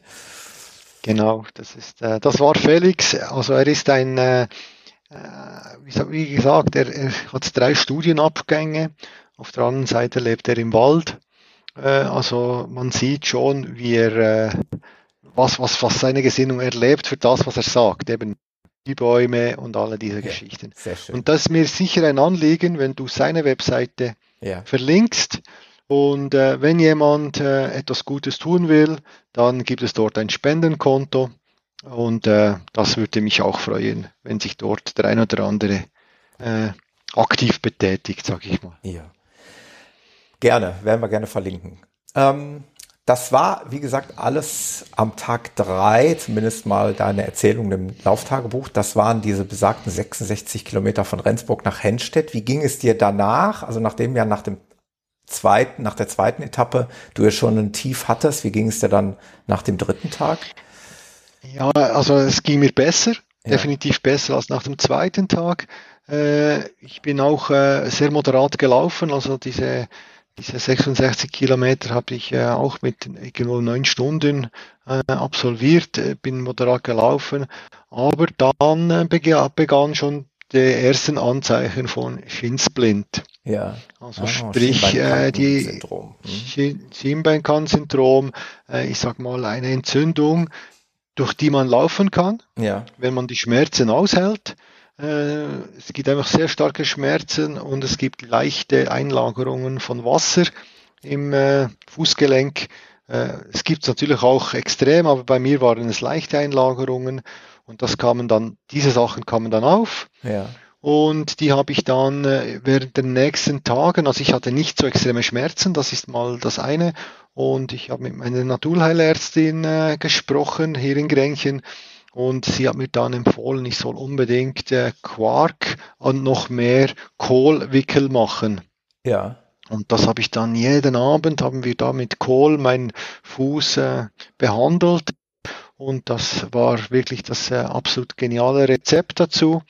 Äh, es hat sich äh, so weit, es ist nicht ausgebrochen, dass ich nicht mehr laufen konnte. Das war das eine. Und auf der anderen Seite war es äh, nach, ich sag mal, etwa zehn Tagen dann abgeklungen und mein Bein ist perfekt. Ja, also ich kann auch nur sagen, äh, was ich dir auch im Vorgespräch gesagt habe, also bei der Etappe 8 abends, wo ich ja schon zur, zur Übernachtung angereist bin und auch nach der Etappe 9, die ich mit dir zusammen verbracht habe, das sah schon übel aus. Also es sah einmal vom, vom Bewegungs, ähm, Ablauf bei dir übel aus. Das sah nach Schmerzen aus. Und ähm, ja, das Fußgelenk sah auch nicht wirklich schick aus. Ähm, da habe ich mir schon wirklich Sorgen um dich gemacht, muss ich ganz ehrlich sagen. Ähm, ich wusste allerdings nicht, dass das schon so früh eingesetzt ist, ähm, weil das hat man natürlich ja aus deinen WhatsApp-Schilderungen nicht entnehmen können. Ähm, ja, umso das ist schöner, dass, das, dass du das in den Griff bekommen hast. Äh, vielleicht muss ich noch sagen, äh, damals war nicht nur das Fußgelenk das Problem auf der linken Seite, sondern an diesem Tag, wo, wo wir uns getroffen haben, auf der Etappe 7, habe ich meinen rechten Socken nicht, nicht gut angezogen. Ah. Und das gab dann einen Druck vom kleinsten Zehen an den äh, zwei kleinsten Zehen. Ja. Und diese beide haben sich einander gerieben. Ja. Jetzt musst du dir vorstellen, ich hatte eine Blase, im ganzen Zwischenraum, alles am kleinen Zehen rechts und unterhalb des, des Zehens hatte ich eine riesen Blase. Ja. Und die ist dann aufgegangen und es hat unter der Blase eine weitere Blase gegeben, ja. die ich dann an diesem Abend auch aufgerissen habe, damit das Wasser raus kann. Und ich konnte kaum auf den rechten Fuß stehen wegen dieser Blasengeschichte. Ja und links hatte ich mein, Fu mein Fußgelenk. Ei, ei, ei, also die ersten und, richtig äh, starken Wehwehchen. Ja. ja, und das andere, ja, es ist richtig. Also ich bin oft so, dass wenn ich auch nach einem Marathon, wenn du mich laufen siehst nach einem Marathon, sagst du, das ist nicht gesund, ja. dass man so etwas macht. Aber ich bin da vielleicht, wenn es nicht darauf ankommt, ein bisschen, äh, ich sag dann mal, wehleidig. Ja. Und, und, und probiere gar nicht erst durch diese Schmerzen zu laufen und dann humpel ich lieber. Mhm. Ich meine, Matthias äh, Vaupel hat es ja auch gesagt, er hatte nie erwartet, dass ich am nächsten Tag laufe. Ja. Und wenn ich dich jetzt frage, wie bin ich mit dir gelaufen? Hast du etwas gesehen? Hab ich, hab, hab, bin ich hier unrund gelaufen oder hast du irgendetwas gesehen? Also, also ich habe nicht das Gefühl. Es ist einfach wirklich jetzt, äh, jetzt ist, es ist aber wirklich nochmal richtig. Es ist wirklich unglaublich gewesen, weil du wirklich am Abend vorher es ist regelrecht gehumpelt bis es sah wirklich nicht aus, als wenn du am nächsten Tag laufen könntest. Tatsächlich, ja. Und dann steht der Kerl am nächsten Morgen an der Startlinie und läuft mit dir ganz normal los, als wenn nichts gewesen wäre. Also unfassbar. Also ja, ich kann da auch nur staunen. Ich kann da nur staunend zurückblicken. Ähm, ich bin halt einfach froh, dass sich das nicht äh, verstärkt hat oder dass die Probleme sich nicht verstärkt haben, sondern ganz im Gegenteil, dass du die in den Griff bekommen hast. Vielleicht dein Geheimtipp Kohlblätter. Ich bin an VPs, habe ich Gespräche mitbekommen, als du weggelaufen bist, äh, da hörte ich nur noch, wie gesprochen wurde, der macht sich da immer Kohlblätter um die Füße. Das ist also, es ist mittlerweile schon ein, ein Geheimtipp gewesen. Genau, das wurde zum Geheimtipp und es wurde wirklich auch, äh, dann wurde ich dann später, wurde ich persönlich gefragt, ob das wirklich wahr ist. Du wurdest und, mit dem äh, goldenen Kohlblatt ausgezeichnet. Sehr wahrscheinlich und es gab dann wirklich auch, äh, ich, ich, bin jetzt nicht sicher, ich habe niemanden gesehen, aber es gab Leute, die gesagt haben, ich versuch's mal. Ja. Äh, so falsch kann es ja nicht sein und wenn es nicht wirkt, wirkt es nicht, oder? Ja. Wahnsinn. Gut, wir müssen weiter, sonst wird das hier eine ultra, ultra, genau wie der Deutschlandlauf, eine ultra, ultra Marathon-Episode. Tag 4 bescherte euch meine Lieblingsstadt Hamburg. Und ich habe Bilder gesehen, wo du durch den Elbtunnel gelaufen bist. Äh, ja. Wie, wie war's? Im Übrigen gab's da ja auch mal, da ist der äh, von dir eben schon erwähnte Sascha, ist da schon mal ein Marathon gelaufen. Es gibt ja zwei von diesen äh, alten Elbtunnelröhren, wobei einer immer in einer Dauerbaustelle renoviert wird.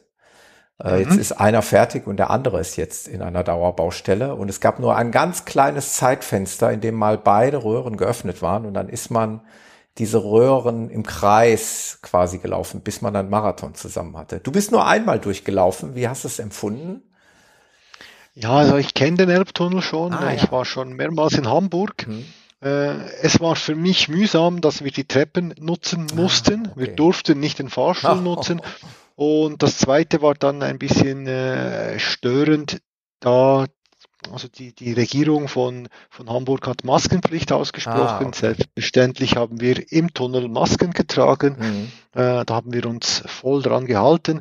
Und das war, wir sind dann auch durch den Tunnel gelaufen und dann ist dann die Maske sofort nass geworden und das war sehr unangenehm. Ja, okay. Äh, von dem her habe ich, ich habe auch von Hamburg nicht viel mitbekommen, Ja. weil ich bin mit einer Hamburgerin, also eine gebürtige und dort lebende Person, äh, sie war die Rennleitung, wenn man so sagen will.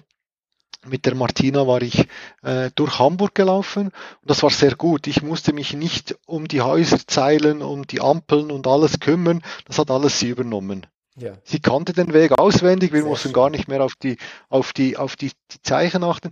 Und es war ja so, es war ja so, dass wir bei jeder Ampel, also eine rote Ampel übertreten, heißt Ausschluss aus dem Lauf. Ja. Und äh, das bin ich mir nicht gewohnt. Ich sage immer, in der Schweiz ist es äh, mehr eine Empfehlung. Ja. Wie südlicher man kommt, ist es eine Empfehlung und nicht eine Vorschrift.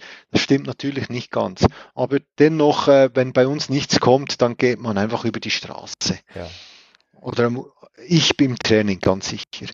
Und äh, das, das ist natürlich, äh, äh, war natürlich mühsam und das hat, hat mich äh, ein paar Mal so aus dem Rhythmus genommen, weil ich auch festgestellt habe, in Deutschland ist seit, oder Deutschland ist ein Autoland, wenn man beim Fußgänger drückt, dann wartet man mal zuerst fünf Minuten, bis dann die Ampel auf grün springt. Ja. Das ist ein bisschen übertrieben, ich weiß, aber bei uns in der Schweiz bin ich mir das nicht gewohnt. Also wenn ich dann mal an einer Ampel stehe und dort äh, drücken, äh, dann äh, geht das viel, viel schneller. Ja. Ja, das ist mir von Hamburg eigentlich geblieben. Wir hatten intensive Gespräche, aber nicht das. Und was mir von Hamburg geblieben ist, ist dann die zweite, die zweite Hälfte ist dann südlich des Elbtunnels Ja. da durch die Industrie, also durch den Hafen und Industrie. Und da sind mir sehr viele Lastwagen begegnet. Okay. Ja. Das war, das war also wirklich äh, nicht äh, wunderbar da, aber äh, das war einfach, das gehört zu Hamburg. Der südliche, oh, südlich der Elbe ist ja der ganze Hafen und die Ja. Industrie und diese Güter müssen ja irgendwie vom Hafen weg, respektive zum Hafen transportiert werden. Ja, absolut. Und was ich denke mal, was ich auch bei unserer gemeinsamen Etappe erlebt habe, man merkt halt einfach, es geht hier nicht ums Schönlaufen. Also der Olli konnte jetzt nicht schöne Strecken raussuchen, die irgendwo entlang des Wassers oder sonst wo, wo es schön ist, entlang führen, sondern äh, man muss halt schon den direkten Weg finden, ne, damit man dann irgendwann auch mal ankommt. Äh, und dann war es auch bei unserer Etappe, können wir später nochmal drauf eingehen. Es waren nicht immer die schönsten Wege, die man vielleicht wählen würde, sondern der direkte Weg halt von Nord nach Süd. Genau, ja. Auf Etappe 5 von Willstedt nach Bruchhausen-Filsen, 76 Kilometer wieder mal. Also wieder eine richtig lange Etappe. Äh, Hast du mal wieder einen Begleiter gehabt? Ein Podcast-Hörer hat dich begleitet, was mich sehr freut. Richtig, ja. Der Holger hat mich abgepasst. Ja. Und hat mich äh, etwa bei Kilometer 60 und hat mich wirklich 10 Kilometer äh, Richtung Ziel gebracht und dann die letzten äh, paar Kilometer konnte ich noch alleine laufen. Ich glaube, das war eine von den schlimmsten Etappen, die ich gehabt habe, Ja. eigentlich wirklich das Tief da. Und ohne ihn wäre ich ab Kilometer 50 eigentlich äh, nur noch marschiert oder ich sag mal äh, mehrheitlich marschiert und er hat mich da wirklich zum äh, zum Laufen wieder gebracht und das war super. Also Also, da bin ich quasi- Holger Ja. im richtigen Moment, wie Er ein Engel kam er, ja. Sehr schön, das wird er gerne hören. Liebe Grüße an den Und- Holger. Genau, ich hatte, ich hatte auch im Ziel äh, riesige Emotionen. Da, also ich sage jetzt mal, wenn man vom, vom absoluten Tiefpunkt sprechen kann, dann war das sicher da, war auch ein, eine, eines dieser Punkte. Ja. Okay. Dann springen wir weiter zur Etappe Nummer 6. Da kommt wieder unsere Crew ins Spiel und ich bringe direkt am Anfang mal den ersten Einspieler. Moin aus Niedersachsen und aus Bruchhausen-Filsen. Es ist jetzt 5.55 Uhr. Wir haben noch fünf Minuten Zeit, bis es in den Start geht zu Etappe Nummer 6. Das heißt, der liebe Hego, der neben mir sitzt, der hat schon äh, ein Viertel geschafft der Strecke. Hego, guten Morgen, moin. Guten Morgen, Carsten. Wie geht's dir denn heute Morgen? Hast du eine gute Nacht gehabt?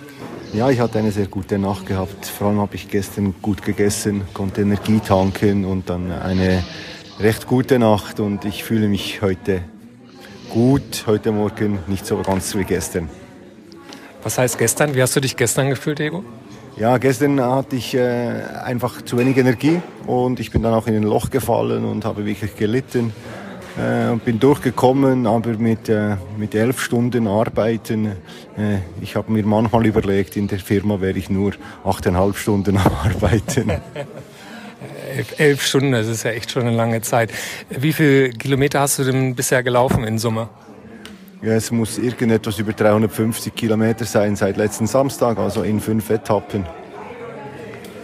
Ja, dann wirst du es ja schon merken, ne? Also in, in den Knochen und in den Muskeln definitiv, ne? Ja, ähm, wobei, da muss ich jetzt äh, etwas sagen. Es, die ersten Beschwerden kommen, aber die Muskeln selber, der Muskelkater ist seit gestern verschwunden, den gibt es nicht mehr. Also die Oberschenkel haben sich daran gewöhnt, dass es äh, eigentlich jeden Tag weitergeht und Muskelkater gibt es nicht mehr. Ja, stimmt. Ich erinnere mich. Du hast gestern Abend gesagt, du hast keine Schmerzen mehr. Das ist doch ein positiver Effekt dann auch. Genau, das ist gut. Also die Schmerzen habe ich schon noch, aber einfach nicht in den Muskeln. Ich habe vor allem die Fußsohlen, die Schmerzen bei jedem Schritt. Die müssen sich jetzt noch ein bisschen daran gewöhnen, dass sie noch ein paar Schritte machen müssen. Aber wenn man bedenkt, bei 90.000 Schritten pro Tag, kann ich mir das schon vorstellen, dass ich ein bisschen Schmerzen haben darf. Bevor wir jetzt zum Start gehen, Higo, was machen die Zehennägel? Ja, die sind äh, gut. Es sind ja zwei bei der zweiten Etappe. Ähm, leicht äh, lediert geworden und jetzt ist alles wieder gut. Diese zwei sind am Heilen oder es sind weg, die, die Wunden sind zu, ich habe keine Schmerzen und alle anderen sind perfekt. Ja. Okay, dann gehen wir jetzt zur Startlinie und wir melden uns von unterwegs dann wieder. Ja, schöne Einblicke direkt von vor Ort, Hego. So, hört man mal, wie du, hört man mal, wie du dich morgens um 5.45 Uhr anhörst. Ja, also man hört auch, äh, wie im Hintergrund noch äh, eifrig gegessen wird, so kurz vor dem Start, dass da keine Hektik ausgebrochen ist. Mittlerweile waren wir uns alle bewusst, dass es keinen äh, Blitzstart mehr gibt, sondern irgendeinmal, wenn dann losgesagt wird, setzen sich alle langsam in Bewegung. Ja. ja. Wo du es gerade äh, sagtest, du fühltest dich am Tag zuvor etwas kraftlos. Ähm, wie hast du dich an, an dieses äh, Auffüllen der Kalorien gewöhnt? Also sprich an das Essen. Wie, wie leicht ist dir das gefallen, da in den Rhythmus zu kommen? Hast du anders gegessen, als du dir das vorgestellt hast? Also hast du wirklich mehr Hunger gehabt? Hast du auch mehr gegessen oder wie kann ich mir das vorstellen? Also zum einen muss ich sagen, ich bin in ein Loch gefallen. Mir ist aufgefallen, jedes Mal, wenn es Pizza gegeben hat ah, am Vorabend, okay. habe ich mhm. dann schlecht äh, perforiert am nächsten Tag. Also das war sicher der Fall. Und an diesem Vorabend, also vor diesem Interview, gab es äh, fünf verschiedene Fleisch, drei, also da kam ein Caterer mit riesen, äh, alles Mögliche. Also es war ein riesen Buffet. Mhm. Und äh, da konnte ich richtig, äh, richtig zuschlagen und ich fühlte mich wirklich besser. Mit dem Essen war es so, ich habe mal gesagt, ich werde viel auf, äh, auf Kokosfett bauen. Das hat ganze drei Tage gereicht und dann war mir das Kokosfett zu viel, konnte ich nicht mehr sehen. Das gleiche mit den Riegeln. Ich habe Riegel und Schäl bei mir gehabt, um während dem Laufen zu essen. Äh, die Schäls, die gingen gut runter. Ja. Also Gel, wie ihr sagt, Entschuldigung. Ja. Ja. Äh, und, aber die Riegel, die konnte ich auch nach vier, fünf Tagen nicht mehr sehen. Und dann habe ich einfach mehr Gel, Gels genommen und äh, da, die gingen mir dann aus. Da habe ich dann organisiert, dass äh, ein Podcast-Hörer mir welche bestellt und mir dann über, übergibt, so ja. bei Etappe 12, dass ich durchkomme bis, bis auf die Zugspitze mit genügend Nahrung. Und dann war es einfach so, wichtig war Essen an jedem Verpflegungsposten habe ich äh, immer gegessen äh, und zwar alles Mögliche, aber hauptsächlich äh, Frikadellen und Waffeln. Das heißt zuerst Frikadellen getrunken, Frikadellen und dann Waffeln mitgenommen. Äh, meine Softflask waren wieder aufgefüllt und dann bin ich einfach vom VP losspaziert, bis ich gegessen hatte und nachher bin ich wieder losgelaufen. Und im Ziel war es so, dass die Zielverpflegung war nicht ganz so üppig. Ja. Und äh, da hat Doris äh, immer vorgesorgt, es gab immer im Ziel für mich Süßes und Salziges. Sprich, ich konnte mit Brezeln und Kuchen und solchen Sachen äh, meinen Hunger stillen, meinen ersten, bis zum Abendessen. Und dann sind wir Abendessen gegangen und so konnte ich eigentlich sehr gut meine Kalorien äh, auffüllen. Äh, es gab sicher auch Tage, wo wir ins Ziel kamen und dann gleich zum Abendessen konnten. Dann habe ich einfach die süße, salzige einfach dann später um 8 Uhr gegessen. Ja. Und schlussendlich äh, habe ich vier Kilo abgenommen in diesen 20 Tagen. Und das zeigt, dass, der, dass ich eigentlich sehr gut oh ja. Energie einfüllen konnte. Mhm. Ähm, gut, ich muss auch sagen, ich habe irgendwo sechs bis sieben Liter Süßgetränke zu mir genommen. Ja, das sind natürlich auch Riesenmengen an Kalorien. Äh, aber ich denke, eben, ich, habe, ich habe äh, vier Kilo abgenommen und das zeigt, dass es, äh, äh, wie soll ich sagen, dass ich da nicht in ein Riesendefizit gelaufen bin. Interessant. Also wir halten fest, zum Abnehmen ist so, solch ein Projekt nicht geeignet. Das, wird nicht funktionieren. Ja, man kann schon sehr viel Gewicht verlieren mit so Ultrasport. Mhm. Das Problem ist, äh, wie schaffe ich es, das dann zu halten? Ja, ja, klar. Ja. Und ich glaube, ich bin jetzt auch am Versuchen, diese vier Kilo zu halten, aber äh, ich bin noch nicht ganz so zuversichtlich. wir schauen mal, wo das hinführt. Wir gehen noch mal, wir springen noch mal rein in die Etappe 6. Da waren wir gerade stehen geblieben. Tschüss, Schatz. Tschüss. Tschüss, Jürgen.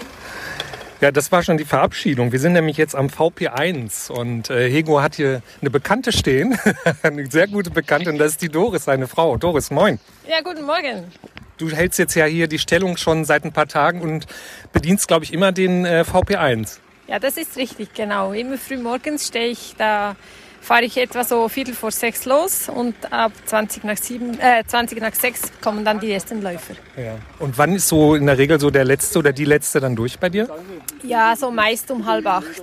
Und dann hast du Freizeit für den Rest des Tages? Ja, genau. Dann räume ich in Ruhe zusammen und dann fahre ich die Strecke runter den Läufen hinterher, parke irgendwo und laufe mit dem Hund dann ein bisschen entgegen. Ja. Und äh, siehst Hego dann ab und zu mal und feuerst ihn an? Ja, regelmäßig. Ja, ja, ja das ist, ich glaube, die Kraft, die zehrt er sich dann da auch raus. Ne? So, Hego ist schon wieder auf der Strecke und damit er nicht zu viel Vorsprung hat, mache ich mich auch wieder. Doris, wir sehen uns später. Danke, bis später. Alles klar, bis dann. Tschüss. Ja, der Hego ist, äh, wie ich aus eigenen Erfahrungen sagen kann, ist ein Kurzstopper ein Kurz-VP-Stopper. das war, ist richtig, ja. Du warst auch bei unserer Etappe immer schneller verpflegt und schneller wieder weg, als ich das war.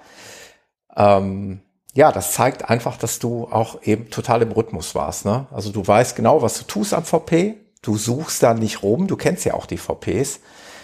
Ich kenne das ja von Veranstaltungen. Ähm, Eintagesveranstaltung, wo man dann an VP kommt und da muss man sich ja erst orientieren. Dann guckt man, was gibt's denn hier überhaupt, was vertrage ich denn womöglich? Und äh, das kann dann schon mal ein bisschen dauern. Aber hier hat man einfach gemerkt, dass du ja auch einen klaren Plan hattest, was du da nimmst, was du brauchst, und dann bist halt wieder weg. Ne? So ist das, so läuft das, oder? Das ist richtig, ja. Ich äh, hatte das Ziel war immer zuerst einen Becher äh, Cola zu trinken dann meine Softflask aufzufüllen und gleichzeitig zu essen. Äh, für mich ist ein VP auch ein bisschen Zeitverlust. Und ich habe nicht die Muße und die, die, die, das, wenn ich in so einem Lauf drin bin, will ich laufen, da will ich nicht noch äh, ein schönes Fest machen am VP. Und, und äh, vielleicht ist das auch falsch, aber äh, das ist einfach so meine Art und darum alles ist sehr rational. Ich weiß genau, was ich will. Ich kenne, die Abläufe sind immer gleich und dann wieder weg. Ja. Ja, korrekt. Also jeder sollte da, äh, sollte seine Strategie da anwenden und jeder weiß genau, was gut für ihn ist. Ähm, wir hören mal weiter rein. So, wir sind jetzt bei Kilometer 16,5. Ich habe es endlich geschafft, den Hego ein, einzuholen. Der gibt hier ordentlich Gas, daddelt aber nebenbei noch auf dem Handy, guckt sich irgendwelche YouTube-Videos ein. Nein, Spaß. Hego, Thomas hat ja gesagt, ich soll dich mit doofen Fragen nerven. Sag mal was. Wie geht's dir? Ja, also mir geht es sehr gut. Äh, Im Moment, ich bin einfach, äh, fühle mich kraftlos, also kraftlos. Einfach so die Eintönigkeit. Ich komme nicht schneller als diese 5, äh, 37, was wir jetzt laufen. Aber sonst geht es mir sehr gut. Ich habe sehr wenig Schmerzen. Von dem her ganz gut. Ja, du hast jetzt, wie gesagt, knapp 17 Kilometer hinter dir. Hast also ja auch noch ein bisschen vor dir. Und ich glaube, das Tempo so zu dosieren und vielleicht hast du jetzt auch dein Tempo gefunden. Ja, ich denke jetzt mal, äh, dass ich so ein Tempo gefunden habe, wo ich sicher äh, gut durchkomme. Schön wäre es natürlich, wenn ich wieder ein bisschen zu Kräften kommen könnte. Aber da habe ich ja jetzt noch ein paar Tage Zeit, um da wieder zu Kräften zu kommen, um am Schluss anzugreifen. Nein, Spaß beiseite. Wichtig ist, dass man, äh, dass ich äh, jetzt da gut durchkomme und das Ganze durchlaufen kann, auch für den Kopf. Ja, definitiv. Und ich würde mal sagen, ideales Laufwetter heute. Wir hatten einen schönen Sonnenaufgang, nur ein paar Wolken hier am Himmel. Ich sag mal gefühlt 16, 18 Grad. Wenig Wind für den Norden. Hego ist froh und lacht. Kein Gegenwind vor allen Dingen. Wir melden uns später. Ja, lief gut, oder? Ja, aber wie gesagt, äh, die, die Zeit, die, also 37 zu laufen, bin ich mir nicht gewohnt pro Ja. Kilometer. Ja. Und das, das hat, das hat man jetzt gut gehört bei diesem Einspieler, oder? Ich höre die Einspieler jetzt das erste Mal, Ja, was ich da gehört habe. Und ähm, es hat sehr viel Wahres drin, was ich da sage, auch wenn ich jetzt rückblickend. Und das ist schon so, ich meine, 37, äh, das ist für mich, äh, wenn ich normal laufen gehe, lachhaft, oder? Das, das, ich sage, ich normalerweise sage, das kann man gar nicht laufen. Ja. Das ist, also ich kann das nicht laufen. Ich möchte niemandem äh, zu nahe treten, Entschuldigung. Ja. Nein, ich kann das nicht laufen und dann bin ich das gelaufen. Oder und wenn du, wenn du normalerweise sechs Minuten oder schneller läufst, dann hast du für 10 Kilometer keine Stunde. Wenn du aber 37 läufst, hast du für 10 Kilometer fast anderthalb Stunden. Ja, ja. Das ist mir dann bewusst geworden und das hat für den Kopf einen riesen Effort gebraucht, dass ich das akzeptieren konnte. Oder? Ja, Das, das hört man jetzt da ein bisschen raus, also, also ich schon. ja absolut, absolut. Ähm, ja, der Carsten hat sich an dem Tag auch mal wieder quasi zu, zu einer herausragenden Leistung bewegen lassen. Also auch äh, in Motivation oder aus der Motivation heraus, dich zu begleiten und ist quasi fast ein Marathon mitgelaufen. Äh, also sprich 41 Kilometer. Ich werde ihm nie verzeihen, warum er nicht die 42,195 voll gemacht hat. Aber ich glaube, er war am Ende glücklich, dich so weit begleitet zu haben. Ähm, Und das hörte sich am Ende dann so an. So, wir sind jetzt kurz vor VP Nummer 3. Vielen Dank an die Streckenführung. VP3 sollte eigentlich bei ca. 36 Kilometern sein. Durch eine Umleitung sind wir jetzt bei knapp 41. Ich denke mal, es wird noch so ein Kilometer bis 2000 Meter ungefähr sein. Der Hego hat's gut, der darf noch weiterlaufen, denn ich werde jetzt aussteigen. Ich habe äh, eine lange Strecke mit ihm verbracht und äh, danke Hegu für deine Pace, weil dadurch bin ich viel länger mitgelaufen, als ich eigentlich vorhatte. Ja, Carsten, jetzt bist du bereit für einen Marathon. Also das Training haben wir jetzt gemacht. Ja, ja, genau. Also jetzt macht der Kopf bei mir aber zu. Könnte jetzt ja noch zwei Kilometer weit laufen, aber tatsächlich will ich nicht mehr. Aber du hast jetzt noch ein schweres Stück vor dir. Ja, es sind noch äh, 35 Kilometer, die ich jetzt noch machen werde. Versuche sie weiterhin möglichst langsam zu laufen und sonst lege ich dann noch Gehpausen ein, wenn es nicht geht. Ja, was wirst du für deine mentale Fitness jetzt machen? Kopfhörer auf? Im Moment noch nicht, äh, im Moment noch ein bisschen denken. Dann kommt vielleicht mal der Moment, wo die Kopfhörer aufgehen. Im Moment bin ich noch äh, im Kopf frei, dass es äh, nicht äh, nötig ist, die Kopfhörer gleich aufzusetzen. Also ihr hört, Hego ist voll motiviert und auch ist wirklich noch gut drauf, ist noch am Lachen. Hego, ich sag vielen Dank, war, hat Spaß gemacht, dich begleiten zu dürfen. Und ich drücke dir jetzt die Daumen für die Restetappe heute und natürlich für alles das, was noch kommt. Also vielen lieben Dank, hat, war echt toll mit dir. Danke, danke vielmals fürs Begleiten. Hat riesig Spaß gemacht, auch wenn wir ab und zu mal geschwiegen haben. Ich fand das überhaupt nicht schlimm. Sehr entspannt. Dank dir, ne? Und toi, toi, toi. Ciao, Carsten. Ja, vielen lieben Dank an Carsten für die wunderbaren Interviews. Das hätte ich ja besser nicht machen können. Ähm, ja, und da begann eigentlich die große Zeit der, ich sag mal, der Übergaben. Wir haben, wir haben dich regelrecht übergeben hier in der Crew. Du kamst so in die Mitte Deutschlands, wo wir äh, geballt vertreten sind. Denn ähm, zehn Kilometer vor Schluss dieser Etappe kam noch der liebe Schluppenchrist aus unserer Crew ne, und hat dich da noch abgefangen. Genau, er war arbeiten und hat auf dem Nachhauseweg vom Kunden äh, über Doris meinen Standort herausgefunden und ist dann plötzlich an der Straße gestanden. Dann lief er etwa einen Kilometer in Jeans mit. Äh, das war, das war absolut der Hammer, ja. ja. Sehr, sehr gut. Ja, wir haben, wir haben dich da immer von Etappe zu Etappe mehr oder weniger weitergegeben und fürsorglich sozusagen betreut, betreutes Laufen, Hego, nennt man das. Genau, ja, genau, ja. Aber du hast es ja auch schon mal erwähnt, ähm, ihr hattet ja, ihr hattet ja ein familiäres Verhältnis auch zu den anderen Läufern. Ne? Es gab halt immer sicherlich auch mal die Möglichkeit, mit dem an, einen oder anderen Mitläufer sich zu unterhalten. Ne?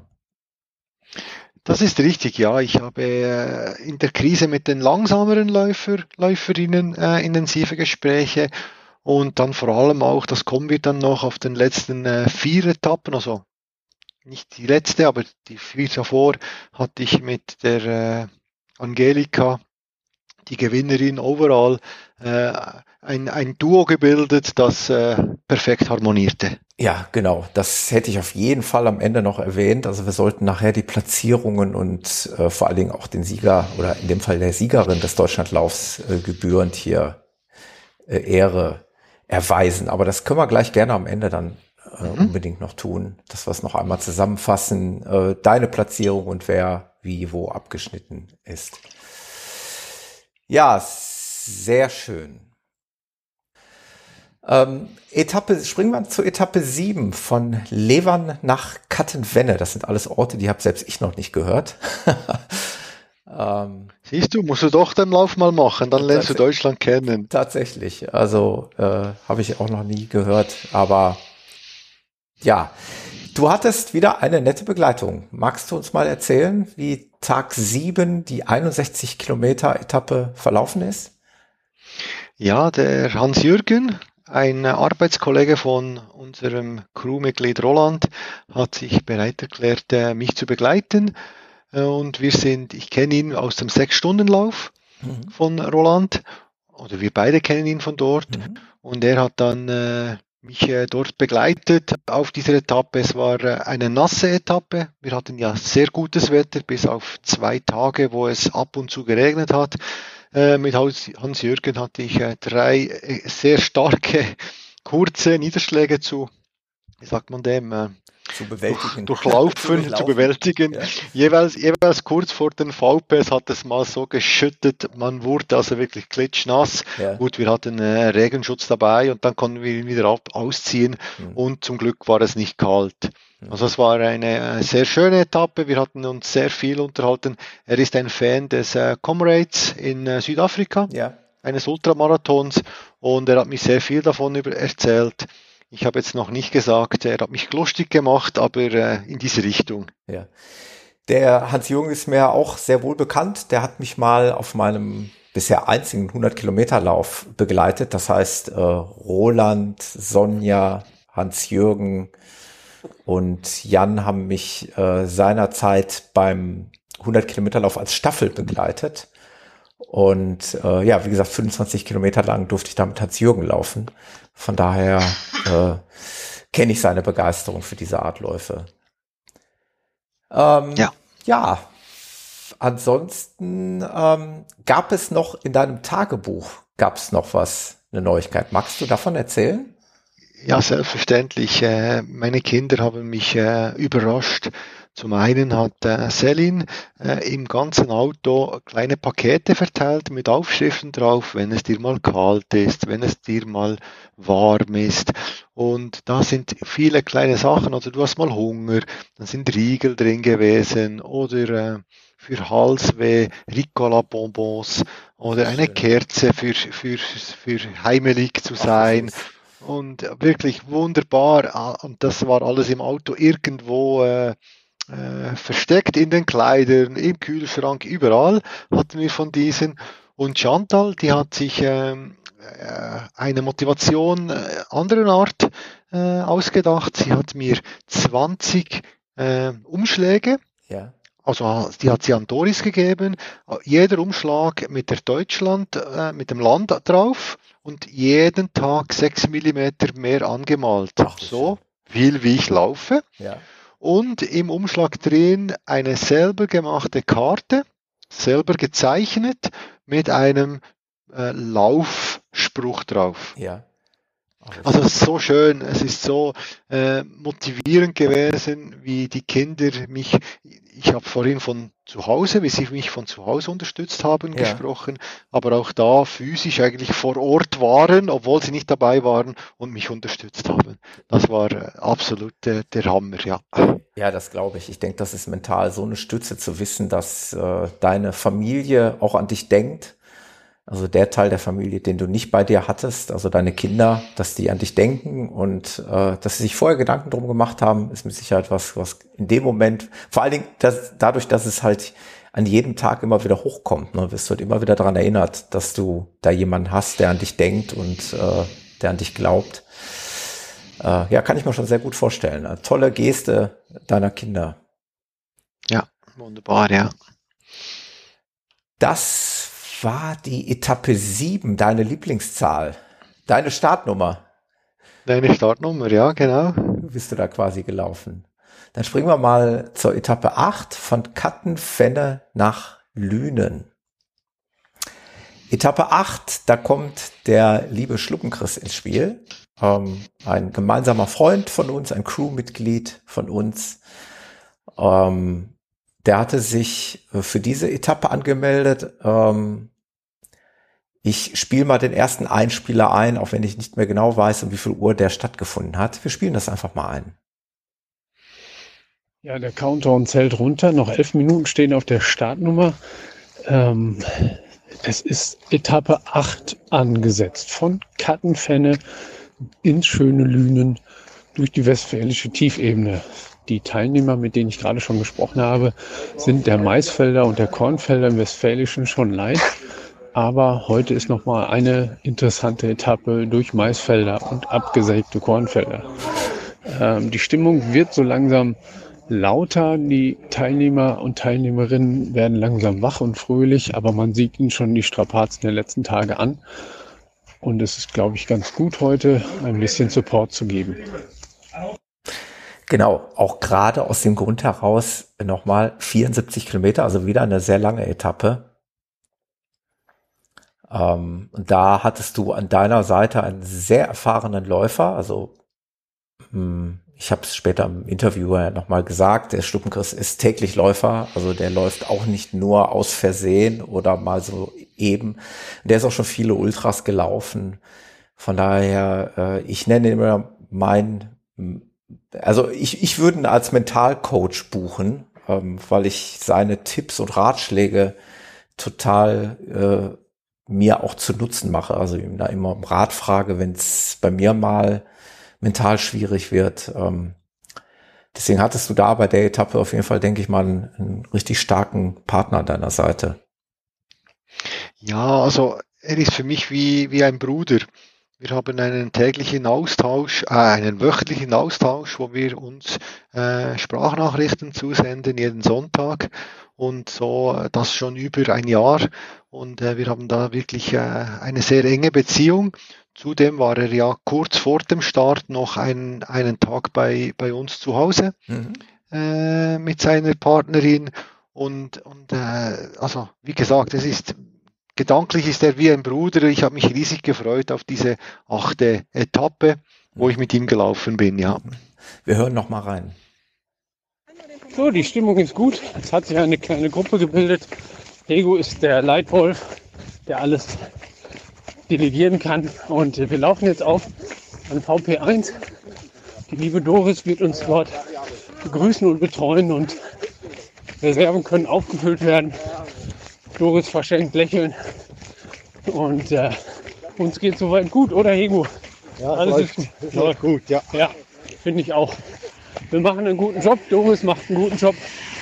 Und jetzt werden wir unsere Warnwesten und unsere Stirnlampen abgeben dürfen, weil jetzt ist es so, so weit Tag, dass wir das nicht mehr brauchen. Die Etappe 8, da ist sehr viel passiert, Hego.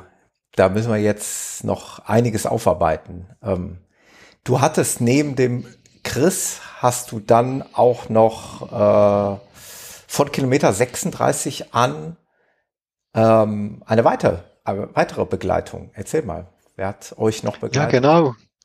Die Leni, die Leni kenne ich aus dem Transalpinran. Sie wohnt äh, in Beckum und äh, sie hat uns ab Kilometer 36 begleitet. Abgemacht war, dass sie am Abend einfach zu uns stößt mit ja. ihrem Mann und ihrem einjährigen Sohn. Und äh, dann ist sie ab 36 mit uns mitgelaufen. Das war eine wunderbare Überraschung. Es hat mich riesig gefreut. Äh, Doris hat natürlich das auch wieder im Hintergrund eingefädelt. Ähm, und das war, das war wunderschön. Äh, vielleicht noch schnell, mir ist es wirklich besser gelaufen in dieser Etappe. Ich glaube, dass die achte Etappe war die erste Etappe, wo ich wieder schneller wurde. Ja. Ich schreibe sie auch, dass ich nicht mehr 37, 8 Minuten pro Kilometer gelaufen bin, sondern dass wir irgendwo uns bei 6,30 äh, eingependelt hatten und das war sehr gut. Das ist wirklich zügig. Also diese, diese, diese Etappe verlief sehr gut, obwohl da gab es noch einen Zwischenfall, das habe ich nicht aufgeschrieben. Äh, ich bekam sehr starkes Nasenbluten. Ja.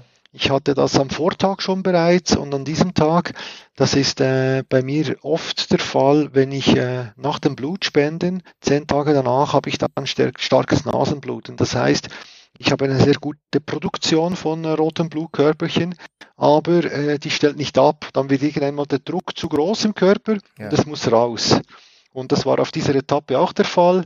Äh, es, es, ging so weit, dass wir, äh, dass die beiden äh, zum einen den Eis gekauft haben im, am Kiosk, um mir den Nacken zu kühlen und zum anderen sind sie äh, bei Hauseingängen Leute fragen gegangen, ob sie noch Nastücher haben, damit ich nicht alles auf der Straße markiere, oh, yeah, yeah. wo ich durchgelaufen bin.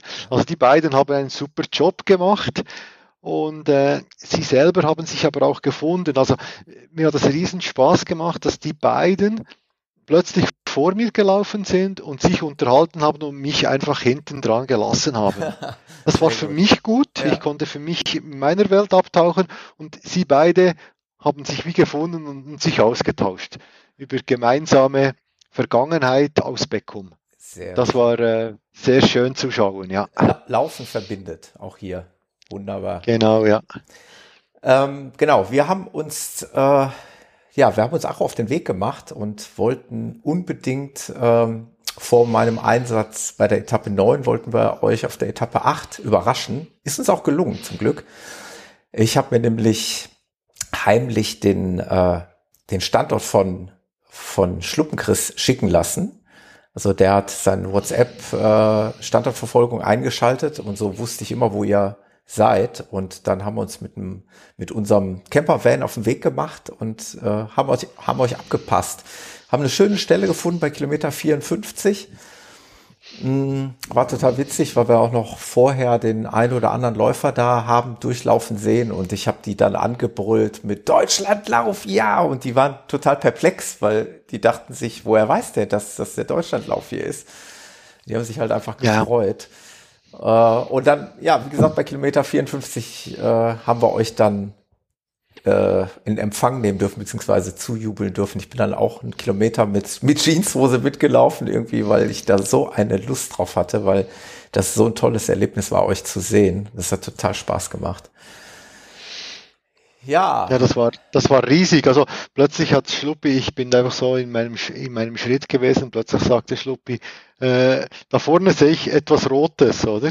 Ja. Und dann sah ich eine Deutschland, eine Schweizer Fahne und wir hatten ja noch eine Schweizer Fahne im Auto. Ja.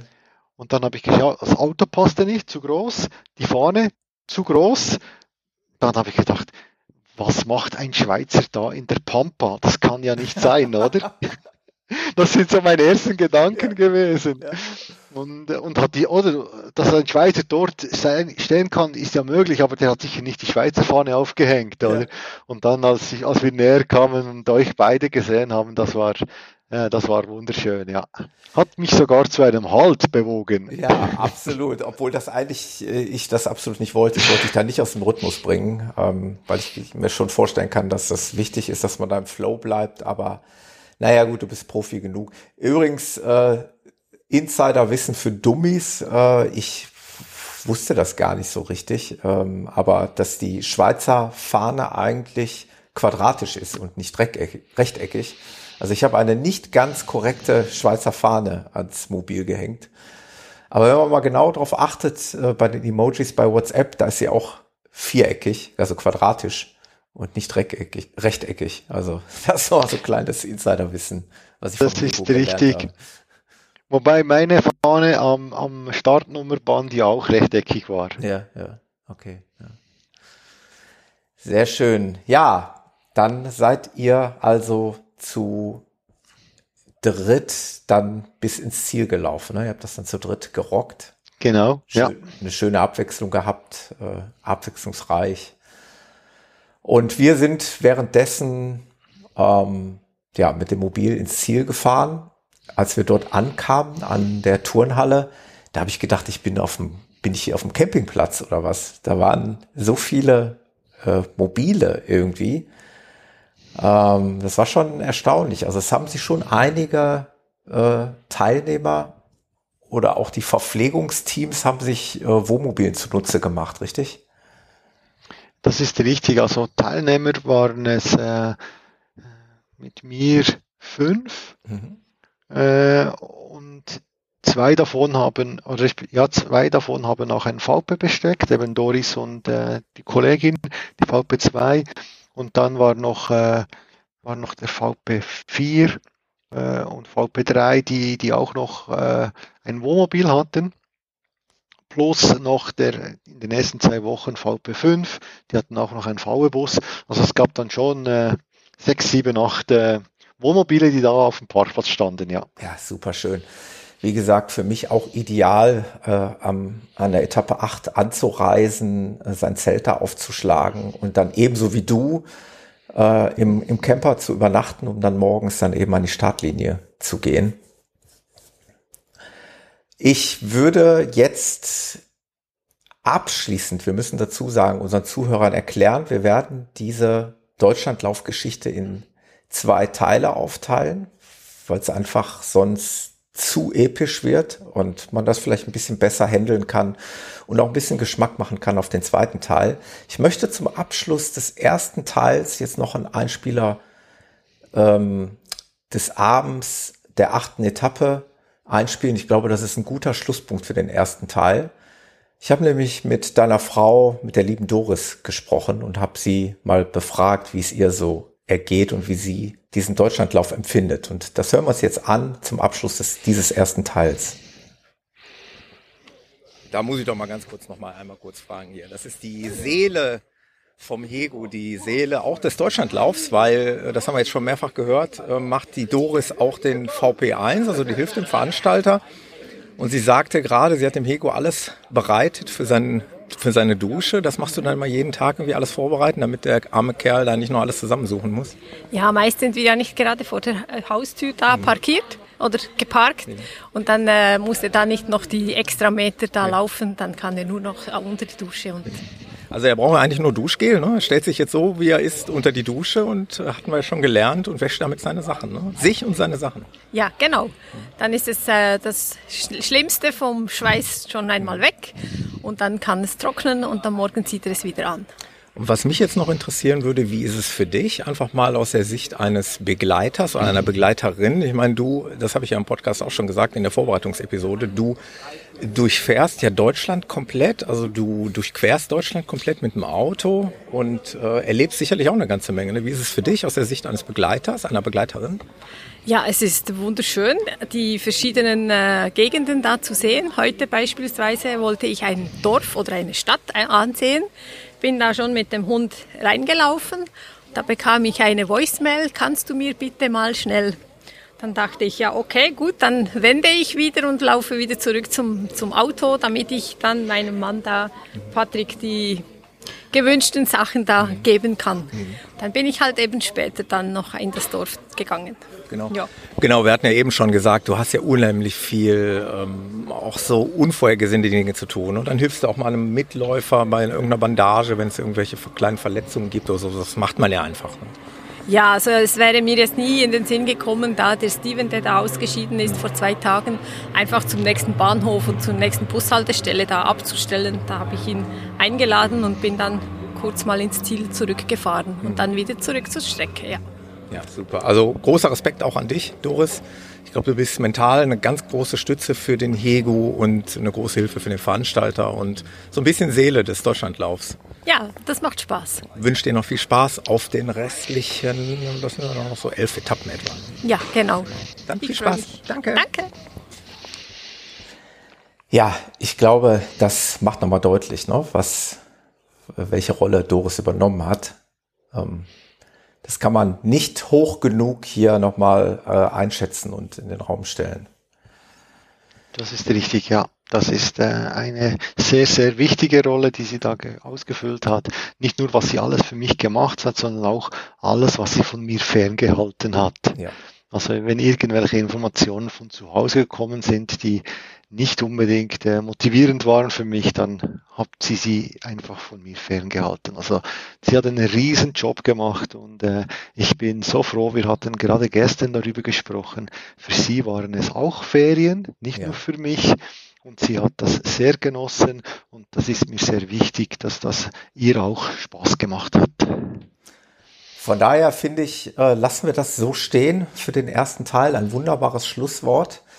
Ähm, was ich sagen kann, ist, wir steigen im zweiten Teil nochmal bei dieser Etappe 8 ein. Also wir haben das noch nicht ganz abgeschlossen. Es gibt noch Interviews von dir, vom Schluckenchris und vom Veranstalter nach dieser gerade eben besprochenen Etappe 8. Damit steigen wir beim nächsten Mal ein. Ich danke dir erstmal fürs Erste, für den ersten Teil, lieber Hegu, und freue mich auf den zweiten Teil. Danke auch. Okay, bis dann. Ciao. Tschüss.